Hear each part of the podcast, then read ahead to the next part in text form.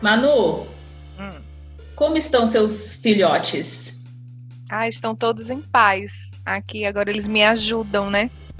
Eles me ajudam ficando calminhos ao longo do tempo enquanto eu estou atendendo, ou então enquanto eu estou gravando podcast. Olha aí. E você estava contando aqui antes da gente começar a gravação que um deles não se atura, é isso? Não se aturam? É, a mais velha não se dá bem com o mais novo. Ah. E aí eu sirvo de mediadora entre eles. Temos conversas papo cabeça entre nós para que eles se aceitem, né? Isso é importante para a paz da casa. de mãe de gatos para mãe de gatos, é, como que você faz para lidar com, com esse fato que eles às vezes se entendem, às vezes não se entendem? Olha, é difícil. É difícil às vezes, principalmente quando eu estou atendendo. Eu acho que esse esse novo mundo que a gente está vivendo no home office, né? Ele precisa de muita resiliência, porque muitas vezes você está atendendo um cliente e seu gato está aqui brigando enlouquecidamente com o outro e você precisa apartar e aí você precisa falar para o seu cliente, né? Olha, me dá só um tempinho. Eu acho que tem, tem sempre que ter esse lado profissional, mas eu acho que você precisa ser verdadeiro também, né? Porque Sem assim dúvida. como eu tô falando isso, muita gente deve estar tá passando por muitas coisas parecidas. Uns, eu no meu caso tenho gatos, mas você pode imaginar quem tem filhos. Você está no Exatamente. meio de um telefonema, no meio de um call e, e o seu filho está ali te interrompendo, precisa da sua atenção. E aí o que fazer, né? Eu sou extremamente admiradora das mães, não sou mãe, sou mãe de gato só, né? Mas de quem Eu tem também. filho, é porque é difícil. É bem É um grande desafio. É um grande desafio e assim a gente precisa realmente ter empatia, né, e encarar essa realidade e como você falou, ter transparência mesmo. Esses dias eu tenho duas gatas, né, e esses dias ao vivo aqui numa live no Instagram, elas assim passaram a tarde inteira de boaça, sabe? Dormindo, bem tranquilinhas. Foi eu entrar ao vivo, uma pulou, a outra derrubou a cadeira, uma se jogou na outra, assim, Foi um festival de situações que eu fiquei, gente, não é possível. E até Mas comentei aí... na live, eu disse, gente, ó, desculpa, tá tendo barulho aí que as minhas gatas aqui estão impossíveis. Mas sabe uma coisa que eu aprendi, Erika? Eu acho que esse mundo digital é, é tudo muito novo para mim. E aí eu já fico muito agradecida até pelo seu convite, né? Mas uhum. é tudo muito novo para mim, mas uma das coisas que eu tenho aprendido diariamente é seja você. Seja verdadeiro, porque eu postei essa semana uns stories meio que um desabafo. Porque tem muita gente, e às vezes o digital ele puxa de você para essa ideia da perfeição. Só que no dia a dia não é isso que acontece. Né? Então eu acho que para os outros passar a ideia de perfeição é até perigo. Hoje nós vamos falar sobre finanças e é perigoso você falar dessa vida perfeita financeira, né? De que é tudo muito fácil. Até para quem nasceu em berço de ouro, você precisa dominar e você precisa controlar as suas finanças e, e precisa ter esse equilíbrio de vida. Né? Então, assim, o digital, uma das coisas que eu mais realmente tenho aprendido é seja verdadeiro. Você não está bem sempre. Né? Então, assim, Perfeito. Então, isso, é, Perfeito. É, isso você... traz a verdade. Acho que você já deu a nossa abertura. Roda o BG, Emanuel, por favor, roda esse BG.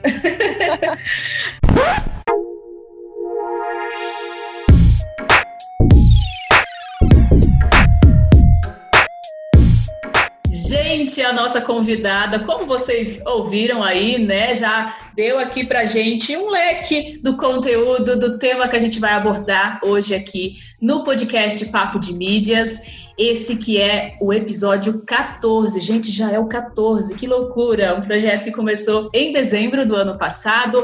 Para quem não me conhece, eu sou Erika Azusa, jornalista e fundadora da Papo de Mídias, essa ação educativa que está se transformando em plataforma de conteúdos digitais focados em comunicação, inovação, tecnologias e pessoas.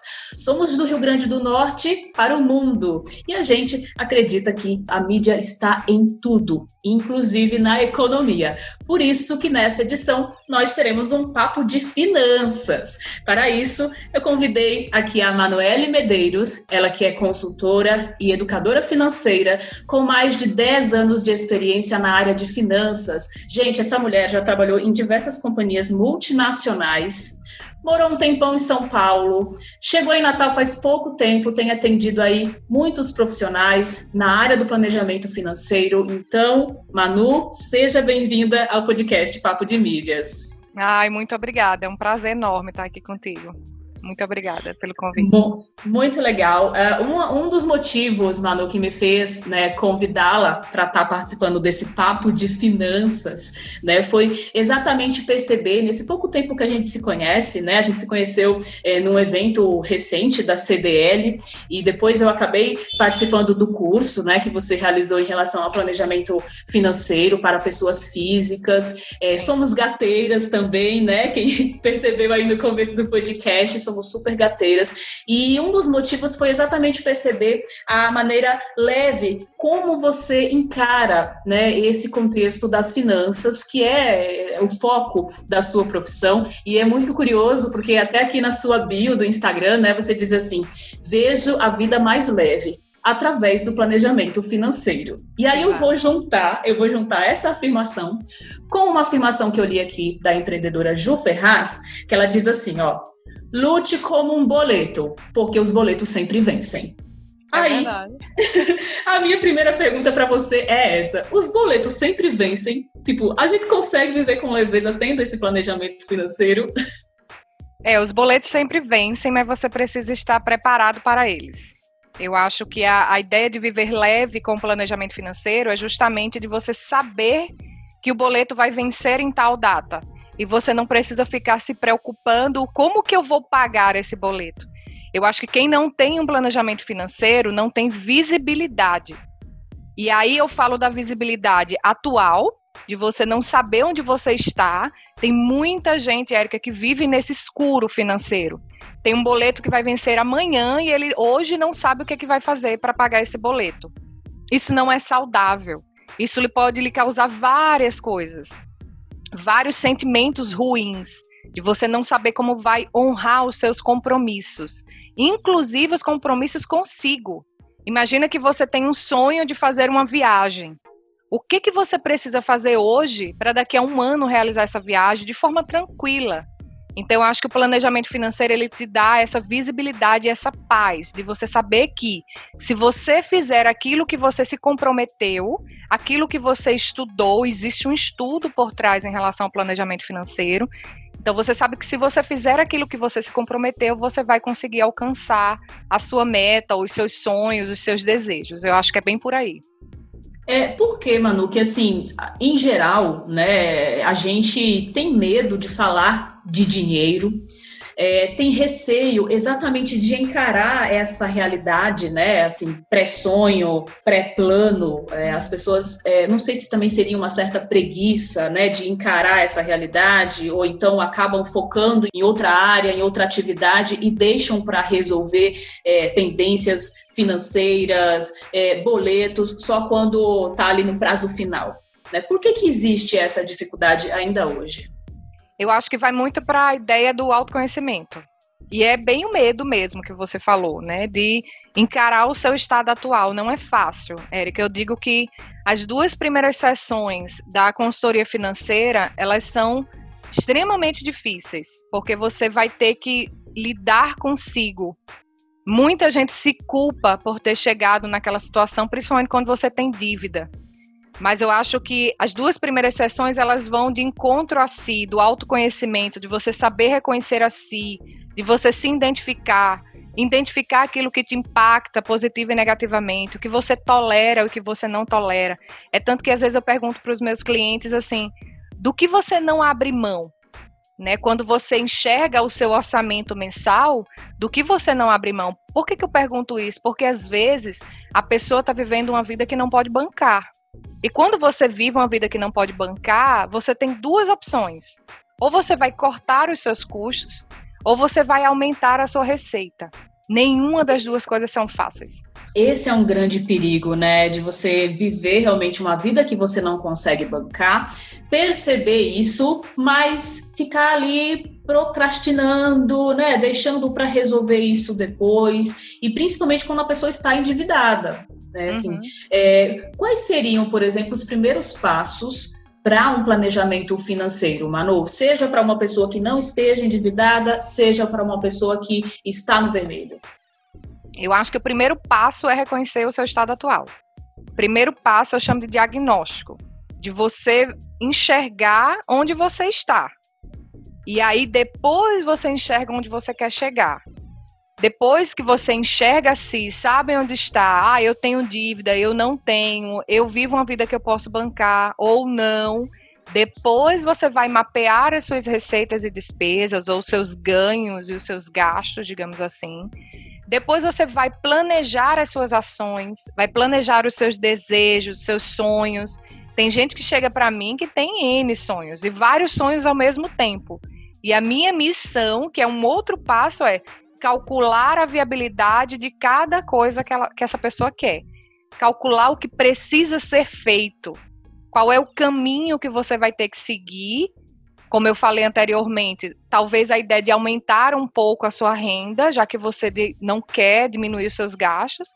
E aí, depois de tudo isso, você vai ter que colocar o plano em ação. Eu digo que não adianta você fazer um planejamento financeiro, alimentar, de mídia, de qualquer coisa que você queira, calcular toda a viabilidade, organizar tudo e depois não executar. Ou não executar de forma bem feita ou eficaz porque senão nada daquilo que você fez antes vai dar resultado.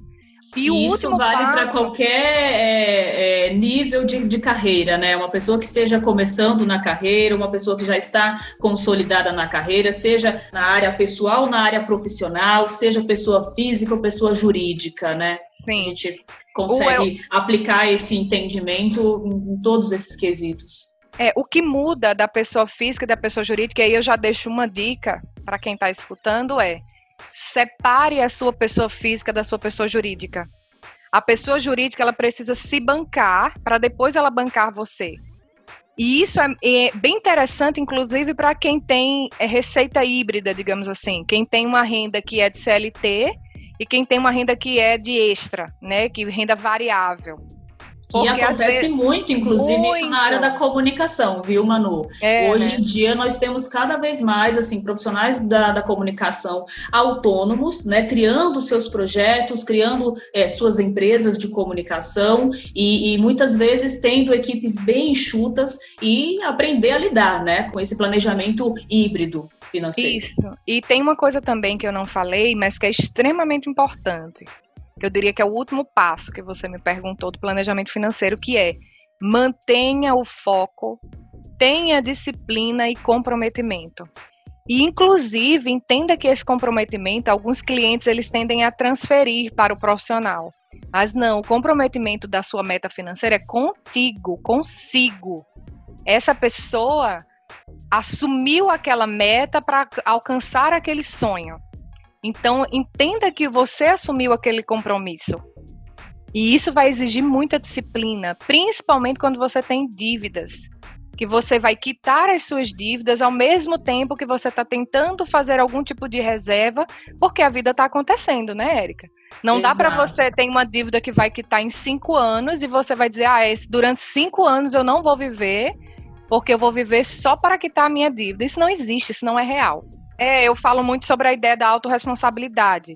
Quando a gente fala de inteligência emocional financeira, que é a capacidade que a gente tem ou deveria ter de controlar nossos sentimentos em relação às decisões financeiras, né? Eu falo muito sobre a autorresponsabilidade, de você fazer um planejamento que seja realista e alcançável. Porque se você faz um planejamento que não seja assim, você vai causar uma frustração. Você Sem vai ficar dúvida. frustrado, você não vai conseguir manter aquele caminho que você traçou. Em muitos casos, inclusive, é, do nosso jeito de ser acaba virando meme, né? Antes, antes da gente entrar aqui na gravação, eu estava vendo uns memes é, voltado para esse contexto da finança. A gente viu agora, essa semana entrou em circulação a, a, nova nota do real, né? De 200 reais, e aí muitos memes circulando. E um deles tem muito a ver com aquele gatilho da pessoa ver uma promoção, e, e hoje em dia, né, todos nós somos bombardeados diariamente né, por N plataformas digitais com descontos, com promoções. E como que a gente lida, Manuele, assim, com essa quantidade de gatilhos, né, é, sugerindo o que você precisa, que você necessita, que você tem que comprar hoje, se você não pode deixar para amanhã, porque senão você perde o desconto. É interessante você estar tá me perguntando isso, porque eu fiz uma live acho que faz uma semana mais ou menos, com uma pessoa de vendas. E ela falou justamente sobre os gatilhos de vendas, que existem vários. E aí ela falou, o pessoal de finanças não gosta muito, porque é justamente o que eu prego ao contrário, né? Exato. E aí exato. tem tudo a ver com o autocontrole. A questão do autocontrole, eu costumo dizer que se você está passando por um período de ajuste financeiro, evite determinados estímulos ou gatilhos que levam você a gastar mais. E nós temos algumas pesquisas que dizem que o ser humano ele tem um limite diário de autocontrole. Quantas vezes a gente participou de reuniões, Érica, eu não sei você, mas eu na minha vida corporativa várias vezes participei de reuniões no início do dia que tiraram a minha energia e depois você fica Sim. com aquela energia baixa. Aí o que, que as pessoas fazem às vezes? Vão ao shopping para relaxar. Exatamente. E aí a sua energia tá lá embaixo, a chance de você gastar naquele dia é alta. É alta. É igual ir com fome para o supermercado, né? Exato, exatamente. Eu digo não que pode. se você está passando, assim, se você não está passando por um ajuste financeiro, né, se você não tem dívida, se você está tudo certo, se aquilo cabe dentro do orçamento, o consumo, eu não sou contra o consumo. Eu acho válido, eu acho saudável, você trabalha para você conquistar as coisas. Então, assim, eu sou a favor, desde que aquilo esteja dentro do planejamento. Que, eu é, sempre... algo, que é algo que está muito no contexto do consumo consciente, né? Exato. Também. Exatamente. Eu digo que você precisa, eu sempre, sempre deixo para os meus clientes um valor extra no mês para ele gastar com o que ele quiser. Eu falo assim, ó, esse mês você tem, sei lá, 500 reais por semana para você gastar com o que você quiser. Porque a pessoa já sai desse foco de que não pode gastar com nada, porque não existe. No dia a dia você vai gastar.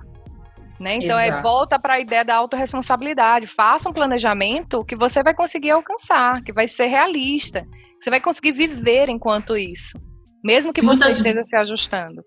Uhum. E muitas vezes hoje, com essas compras online, é, a gente acaba nem vendo né, é, a circulação desse dinheiro. assim. Então é muito mais fácil se perder o controle. Por isso que esse planejamento ele é, ele é fundamental, né, Manu? E assim, esse ano, principalmente, com a pandemia, a gente percebe claramente entre os colegas, nós mesmos, né, assim, o quanto é, é a pandemia, o isolamento social interferiu diretamente no no nosso bolso, e eu acredito que muitas pessoas é, estão passando por essa readequação né? Tem na área do planejamento financeiro, inclusive eu aprendi com você também isso, né? A questão da reserva de, de emergência. E eu, assim, fiquei refletindo, poxa vida, se eu não tivesse um mínimo de reserva, é, talvez eu teria passado por dificuldades muito sérias agora na pandemia, né? E tenho muitas amigas, tenho muitos amigos que falam a mesma coisa, que já tem, assim, uma preocupação maior. Eu não sei se é impressão minha, Manu, mas a pandemia e o fato de muitas pessoas, infelizmente, terem né, perdido seus, seus empregos, estarem buscando uma recolocação, fez também com que as pessoas parassem e começassem a observar mais esse contexto, assim, de se planejar financeiramente, porque sabe-se lá, né, se é, acontece algo inimaginável, né, como uma doença como essa. É, eu acho que sim, mas ao mesmo tempo eu vejo shoppings abrindo e pessoas se matando para entrar em lojas, né? Eu sim. acho que a pandemia veio nos mostrar, mesmo que a pessoa não queira aceitar, que talvez você não precise de tudo aquilo uhum. dentro do seu mês. Coisas que eu sempre separo os gastos, né, em fixo, variável, obrigatório, não obrigatório. Então, às vezes, a gente parte do lazer, que é o variável não obrigatório, por exemplo, às vezes você não precisa daquele tanto de barzinho, de show, de passeio, de repente você consegue fazer outras coisas que não impactam tanto o seu orçamento. Mas eu acho que essa parte da reserva de emergência que você falou, eu tô até mudando um pouco esse termo, Érica. Sim. Tem, tem alguns clientes meus que eu percebo que gera um pouco de ansiedade da ideia de que, ah, então eu estou me preparando para uma emergência. E aí a, a gente parte para a ideia do influência, né, da, de finanças. Você tem que ter muito cuidado. Porque às vezes, imagine, eu falar de um termo que se chama reserva de emergência pode parecer extremamente inofensivo. Mas já vieram algumas pessoas me falar assim: então eu estou me preparando para uma emergência. E eu digo: não. Só que na cabeça da pessoa ela está. Então, às vezes, eu falo reserva de segurança. Né, uhum. de você ter uma segurança por um tempo, principalmente para quem tem renda variável. Então, tem alguns clientes meus que eles pararam completamente o faturamento desde março. Então não entra valor no estabelecimento dele. E quem não tinha essa reserva que foi o que você falou, o que, que vai fazer? Porque os boletos estão ali no dia a dia. Os boletos estão surgindo, eles não param. Você precisa viver, você precisa se alimentar, você precisa de saúde. Então, quem tem essa renda variável principalmente, precisa ter, eu sempre digo, no mínimo seis meses de reserva, porque digamos que seria um tempo hábil que em seis meses você consegue se reinventar você ter tranquilidade, que a vida financeira não seja algo a mais de preocupação para você. Então, você teria pelo menos seis meses de tranquilidade para pensar: ok, não tenho essa entrada de dinheiro, o que, que eu vou fazer nesse tempo para ter dinheiro? E aí, o ser humano é algo incrível, né? A NASA vai ter que estudar cada vez mais, porque nós nos reinventamos todos os dias. Eu Sem tiro dúvida. por mim, porque eu não era uma pessoa digital, e quando eu pisquei, eu tô na rede social e fui estudar. E eu acho que o estudo tem muito a ver com isso, de você ser profissional de fato, não é simplesmente se lançar. Deixo uma dica aqui para quem quer trabalhar, inclusive com pessoas, você precisa se profissionalizar. O seu atendimento precisa ser de excelência, porque o consumidor está cada vez mais mais exigente, né?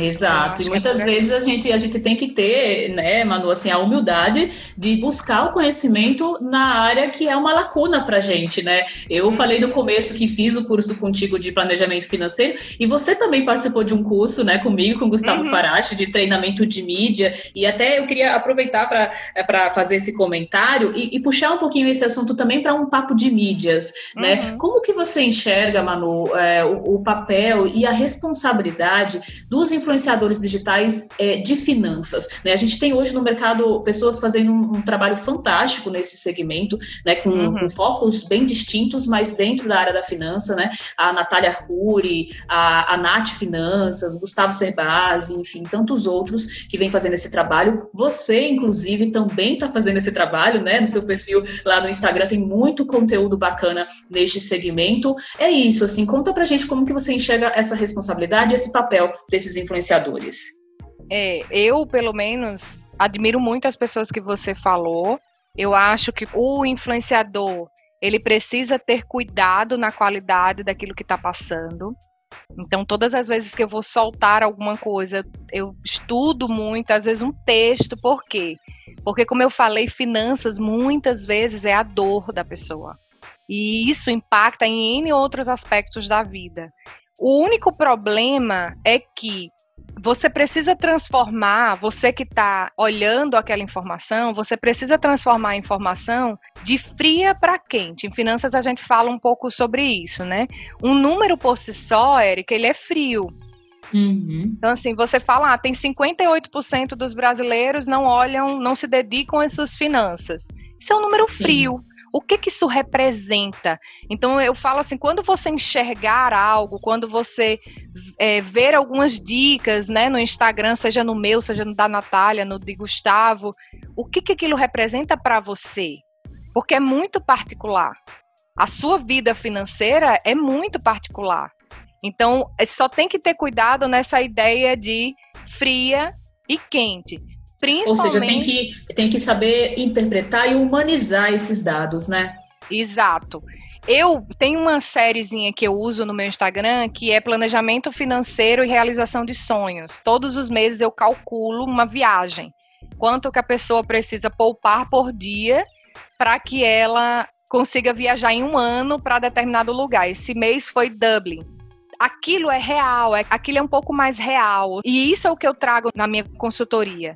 O que, que você uhum. precisa fazer de fato? Porque senão fica muito utópico, Érica.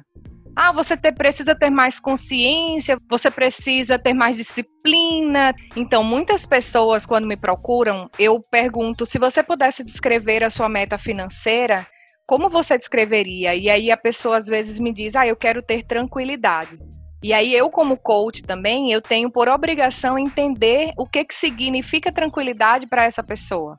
Porque tranquilidade é uma palavra grávida. Tem várias outras coisas envolvidas quando a pessoa fala que quer tranquilidade. É a mesma coisa de paz mundial. Então, assim, o que, que de fato a pessoa espera tendo tranquilidade? Né? Você precisa explorar o planejamento financeiro, como eu falei, é uma questão de sonhos. É uma questão que vai impactar outras coisas na sua vida. E a tranquilidade é uma delas, equilíbrio é outra coisa. No meu workshop que você participou, inclusive, eu pergunto o que é ter uma vida rica e plena para você. E muitas pessoas não falam na questão do dinheiro. Fala na questão do equilíbrio. Isso. Que o dinheiro ele precisa fazer parte desse equilíbrio da vida. Né? Então, a, a, eu acho que o planejamento financeiro, quando eu falo a ideia de viver uma vida mais leve, é que o mundo financeiro, a sua vida financeira não seja um peso. Que você pode viver através de uma determinada organização financeira, você pode viver um pouco mais em paz, sabendo o que você tem que fazer, sabendo o quanto que você pode gastar, tendo visibilidade da sua vida perguntas, perguntas dos nossos ouvintes. Quero muito deixar aqui o agradecimento a todas as pessoas que enviaram perguntas para gente. Manoel, bom, viu? Ai, que bom. Bombou. Vamos ver se a gente consegue aqui incluir todas as perguntas para você é, responder para a gente. Ó, eu vou juntar aqui duas perguntas em uma, que tem a ver com a questão das mesadas, né? E como é, ensinar as crianças a lidar com dinheiro. A Michele pergunta o seguinte: a criança deve ser estimulada para lidar com finanças logo cedo? E aí eu vou juntar com a pergunta da Maria Eduarda. Tenho uma filha de 7 anos, como introduzir os cuidados com dinheiro para ela? Tem dicas para mesadas? Vamos lá. Uma aluna minha me perguntou isso muito parecido, no, acho que na turma 1. Eu acho muito válido você ir explicando aos poucos à criança como lidar com o dinheiro. Por quê?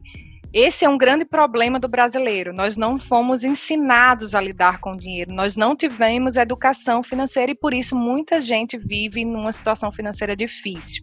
Eu acredito que a partir do momento que a criança tem discernimento, você pode começar a introduzir.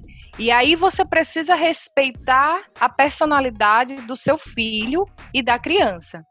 Existem crianças que vão lidar super bem com a mesada que gostam da mesada e que querem ter aquele controle. Existem crianças que não, que não quer mesada, que quer vender as coisas para ter aquele dinheiro porque entende que conseguiu de acordo com seu esforço.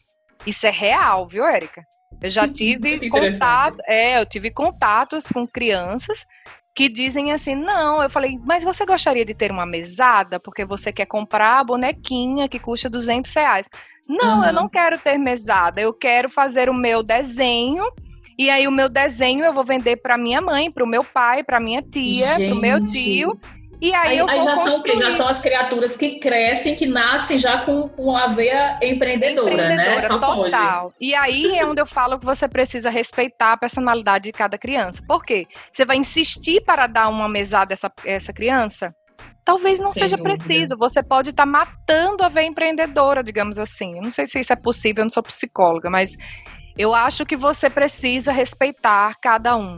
Seja criança, seja adulto, você precisa respeitar a personalidade de cada um.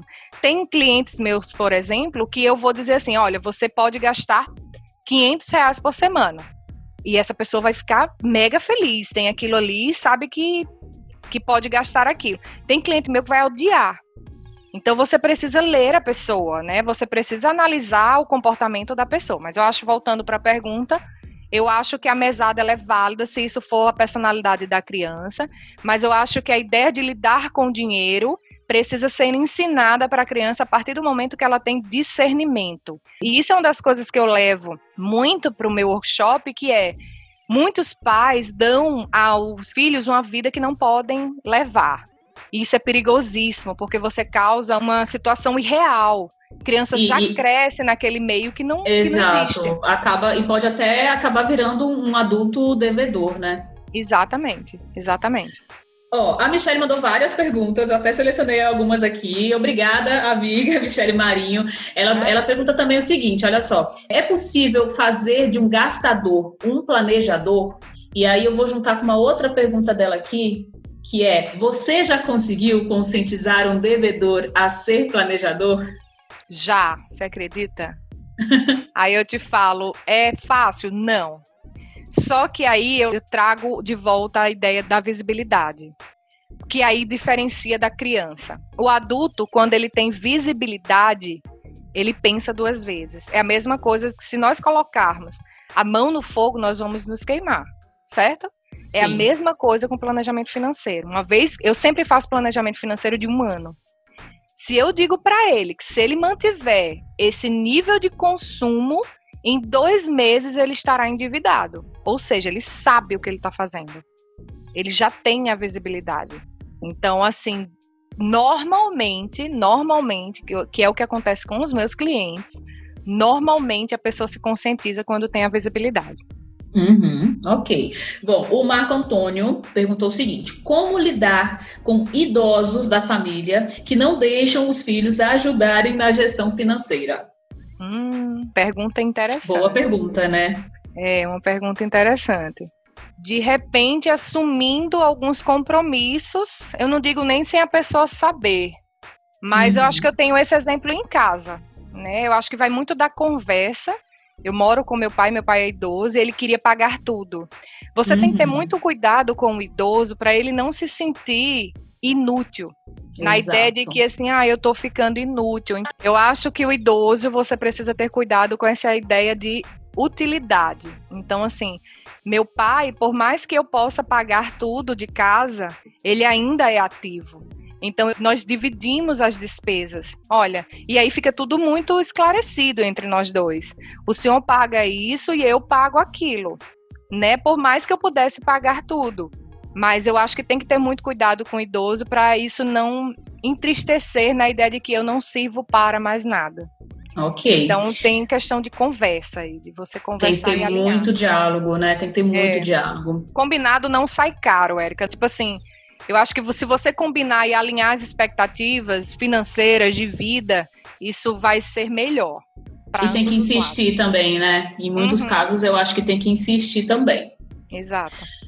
É, o nosso editor aqui do podcast mandou uma pergunta para você também, Manu. Hum. Ele diz o seguinte: Nós somos uma sociedade que sempre foi ensinada a poupar e segurar o dinheiro para o futuro. Você acha que isso atrapalha na hora de buscar novas formas de investimento? Então, Emanuel, eu acho que a ideia de investimento, a primeira coisa quando você pensa em investimento, você precisa respeitar o seu tipo de investidor. Qual é o seu perfil de investidor? Né? Se você é conservador, se você é moderado, se você é arrojado. O que que isso tem a ver? Se você aceita riscos ou não tem pessoas, como por exemplo o conservador, é exatamente essa ideia de preservar o dinheiro. Né? Então, de você foge de riscos e aí você vai para investimentos que têm um retorno automaticamente menor, que seria um tesouro, seria um CDB. Por quê? Porque você não quer investir aquele patrimônio que você já construiu. Existe o moderado, que é o perfil moderado, que vai buscar um pouco mais de retorno. E aí, se você quer um pouco mais de retorno do investimento, você também vai ter que ter um pouco mais de risco. E tem pessoas que têm um perfil de investidor arrojado. Essa pessoa, ela vai ter um alto retorno, mas ela tem um perfil que consegue correr grandes riscos. Então, tem gente que consegue sair de um perfil conservador e ir para um perfil moderado, por exemplo, quando você alcança determinado nível de patrimônio e aí você se sente seguro. Aí tem a ver, Emanuel, com a ideia do poupar e se sentir seguro. Você construiu aquele patrimônio com muito esforço. E aí você quer aquela segurança de que aquele patrimônio você não vai perder. E provavelmente você vai ficar num perfil de investidor conservador. Isso é bom, isso é ruim? Independe, porque aí vai de cada perfil. Eu acho que cada pessoa tem que respeitar o seu perfil. Não adianta você ter um perfil de investidor e aí quando você vai num banco, o banco vai pedir para você fazer um, um, relatório, um questionário para ele identificar qual é o seu perfil. Não adianta você ser um perfil conservador e querer arriscar em bolsa de ações, porque você vai se sentir fora da sua zona de. Eu não digo nem da zona de conforto, porque eu não sou muito a favor dessa zona. Mas você vai se sentir fora da sua segurança, daquele controle. Aquilo vai te tirar da ideia de equilíbrio. Então, eu sempre falo para você respeitar o seu perfil de investidor. Se você é conservador, siga no, no conservadorismo e vá procurar investimentos que te traz um pouco mais de segurança, vai te trazer menos riscos e vai te trazer um retorno, apesar de ser baixo. É isso aí. Não sei se eu respondi. Não é gente. é fácil, não. Não é fácil, oh. não. Tem que ter muita atenção, realmente se conhecer acima de tudo, né, Manu? Exato. Ó, para fechar nossa sessão de perguntas, a Daniele mandou a seguinte pergunta: Queria dicas, ela falou, né? Queria dicas de aplicativos financeiros. É, uhum. você conhece algum, alguns apps? Que, assim, quais apps você acredita que hoje são os mais interessantes? Érica, eu não uso apps. É, mas eu conheço alguns, eu acho que um dos mais conhecidos é o Mobilis. E aí, assim, é super válido. Eu acho que a questão da organização financeira, eu sou a favor da organização. Se o app ele te ajuda na sua organização, te ajuda a ter um consumo um pouco mais consciente, é excelente. Só tem que ter o cuidado que não adianta você ter um app se você não sabe o que você está vendo no app, se você não, não sabe traduzir aquilo que está vendo no app. Né? Então você precisa que o app ele te ajude na organização financeira e nem sempre é isso que acontece. Beleza, beleza. É, eu atualmente também não estou usando nenhum, nenhum app de, é assim, de finanças. É, estou me acostumando, tentando me acostumar com uma tabela, sabe? Que uma certa consultora financeira né, compartilhou no curso uma tabela de Excel, né, que deixa a gente assim, ó, de cabelo em pé. Mas é isso, gente. É uma maneira também da gente exatamente encarar, né, a nossa realidade e ter condições de fazer esse planejamento da maneira mais adequada. Bom, vamos então para o nosso quadro Papo de Mídias Inspira. A, a partir dessa edição, gente, não é mais indica, tá? Vai ser Inspira. Manu, conta pra gente o que que tem te inspirado, né, neste 2020, mesmo com tantos desafios, né, com tantos é, problemas é, que estamos enfrentando, como a pandemia, mas conta pra gente algo que tem te motivado, tem te inspirado. Érica, eu digo que me inspira estar perto de pessoas que me desafiam, que me tiram dessa zona de conforto. É, e é interessante dizer isso porque não é fácil. Né? O ser humano ele quer estar naquele, naquela segurança, naquele conforto. Mas eu acho que eu só cheguei aonde eu cheguei porque eu tive pessoas que me desafiaram. Os meus clientes, eles me desafiam dia a dia, né, de estudar os sonhos deles e fazer com que tudo aquilo caiba dentro do orçamento. Então, hoje em dia, são as pessoas que me inspiram. Cada pessoa tem um, tem uma vida, tem sonhos, tem dores e você saber que você pode de repente resolver tudo aquilo com um planejamento financeiro, isso é muito bacana, isso é muito motivador para mim. Uhum. Eu acho que são as pessoas. São as pessoas. Adorei, adorei a sua resposta. É, são, são coisas que me motivam muito também, Manu, e me motiva muito também ouvir né, opiniões e histórias como a sua né? Você que aqui no podcast não dá tanto tempo da gente entrar nesses outros detalhes, né? Mas é muito bacana ver a sua força empreendedora, né? Ver o, o tanto que você se transformou e vem se transformando, né? Você passou recentemente por uma transição de carreira. Eu vou até deixar aqui a dica para quem quiser assistir é, a nossa live, né? Que está lá disponível no arroba da Manuele. É, eu falei um pouquinho da minha transição de carreira e tem uma série lá e tem a live que a Manuele também contou a transição de carreira dela e fica como dica aí de conteúdo para vocês, porque é, é, muito desafiador para nós mulheres, né, Manoel, assim, empreender na área que a gente gosta e principalmente manter contato com pessoas que nos desafiam diariamente. Exatamente. Tem um livro também, Érica, que mudou muito a minha visão, que eu queria deixar aqui como dica, né, de inspiração, que é o livro Essencialismo. E o autor é Greg. Uhum. Então ele hum. fala muito dessa ideia do que, que é essencial na sua vida, né? Às vezes a gente quer focar em várias coisas. Quem tem ver empreendedor, então, quer sair para vários lados, tem ideias a cada minuto. Então ele fala muito dessa ideia de você focar a sua energia naquilo que de fato é essencial na sua vida. Que legal. Nossa, esse livro está super na minha lista, Manu.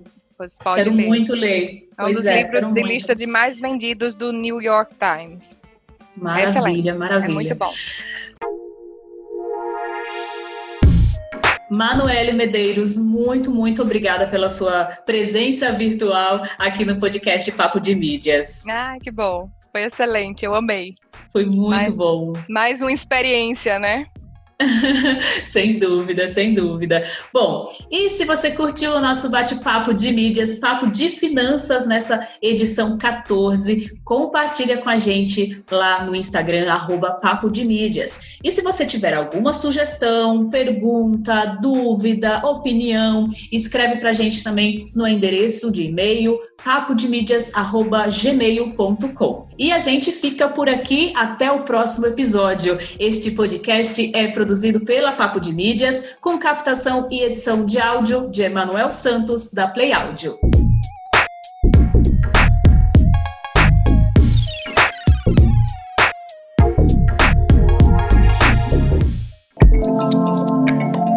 Este podcast é produzido por Play Áudio Rádio Intor. Play Áudio Rádio Intor.